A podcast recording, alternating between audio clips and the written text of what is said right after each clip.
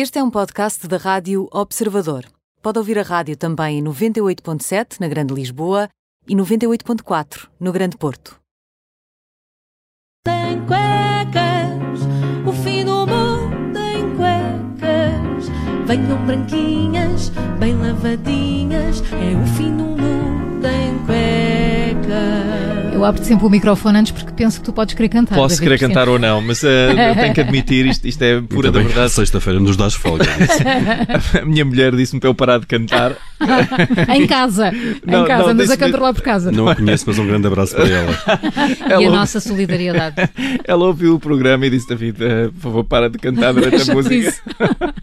Olha, David, e de que vens falar hoje? Ah, bom, eu hoje tenho todo um manancial, ah, atenção, manancial de notícias e comentários semi-humorísticos, não vou dizer que são Semi. humorísticos, logo assim à cabeça, portanto, preparai-vos.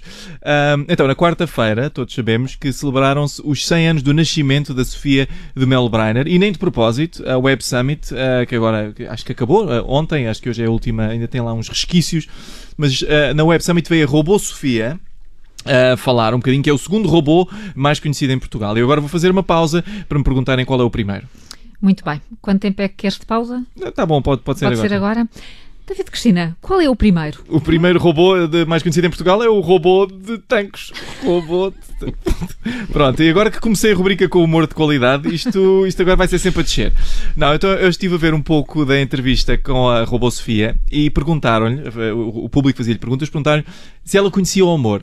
E ela disse que não era capaz de ter relações sexuais. Ah, ela, isso foi a resposta dela. E eu juro que no meio daqueles nerds todos que estavam a ouvir, houve um, houve um suspiro de desilusão ah, quando, quando ouviram, quando ouviram esta resposta. Mas tenho que admitir que esta robô Sofia é um bocadinho ordinarona, não é? Só se falou de amor, não tem que ir logo para aí, não é?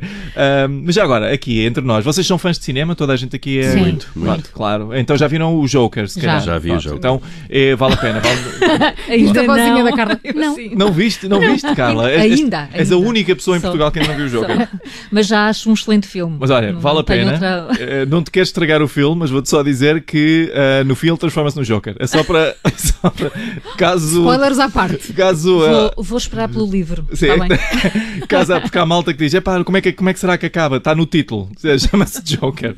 Mas então, não sei se já ouviram falar, há uma controvérsia à volta de um filme nigeriano chamado Lionheart, ah, que é um filme que estava nomeado, estava encaminhado para ser candidato ao Oscar de melhor filme internacional, mas foi retirado para grande desilusão das pessoas que estavam a fazer o filme. E porquê que foi retirado? Porque o filme tinha demasiado diálogo em inglês e a Academia dos Filmes Americana achou que não era internacional o suficiente. Qual é o problema?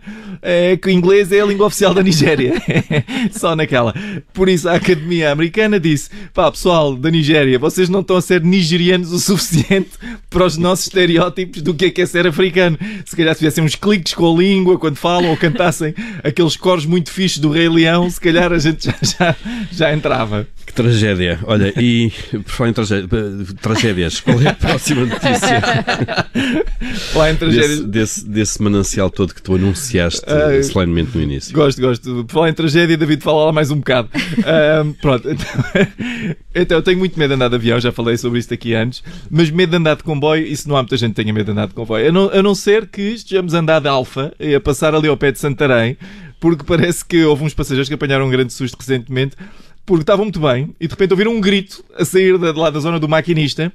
Abriu-se a porta e saiu o maquinista a gritar, todo nervoso, enquanto o comboio estava em andamento e sentou-se num lugar livre ah, enquanto o alarme estava a tocar. E as pessoas a verem isto, as pessoas a verem ele a gritar. Isto é sério. É sério. Sem mãos, sem mãos. As pessoas a- e não, é- e não é só sem mãos, já, sem mãos já era mau, não é? Sem Mas ele, pés, sai- sem ele sai a ele sai a gritar, quer dizer, pronto, ele sai a gritar e parece que o que aconteceu foi que ele puxou o travão de emergência para não bater num caminhão que estava lá à frente e veio cá para trás, eu imagino, que é para poder gritar depois do acidente, para poder gritar: Mas quem é que está a conduzir isto? Ah, pronto, é a única, é a única coisa que me, que me inspira. Ah, e finalmente, ah, tenho que falar do tema que toda a gente está a falar: o bebê que foi abandonado no lixo, ainda por cima. E estamos todos muito satisfeitos que o bebê esteja de boa saúde. Acho que soubemos agora que a mãe foi, foi apanhada. A presumível A, a mãe. presumível mãe foi apanhada. É uma história muito inspiradora. Aliás, o, o nosso Presidente da República já se reuniu com, com, com o senhor que o encontrou, o sem-abrigo que o encontrou, mas isso também, isso por aí não, não vamos lá, com, o nosso Presidente da República reúne-se com toda a gente. Mas um, eu só queria dizer, da próxima vez que refilarem com sem-abrigo porque está a mexer no lixo, se calhar pensem duas vezes pode estar a salvar um bebê. Uh, entretanto, o bombeiro do INEM que encontrou o bebê deu-lhe o nome Salvador uh, e, na minha opinião, o sem-abrigo é que se devia chamar Salvador. Ou melhor ainda, se vamos mudar o nome do sem-abrigo, já que o Presidente da República se está a reunir com ele, vamos só tirar o 100. Era mais simpático, não era? Muito bem. Era, É acho uma- que sim. Isto é uma nota positiva, razão, olha aqui. tens gente. razão. Uma Agora nota mais ficámos positiva. assim a pensar. Fica toda a gente aqui a, pen- a É matutar. David Cristina com o fim do mundo em cuecas, segunda-feira há nova edição. Até a segunda, David.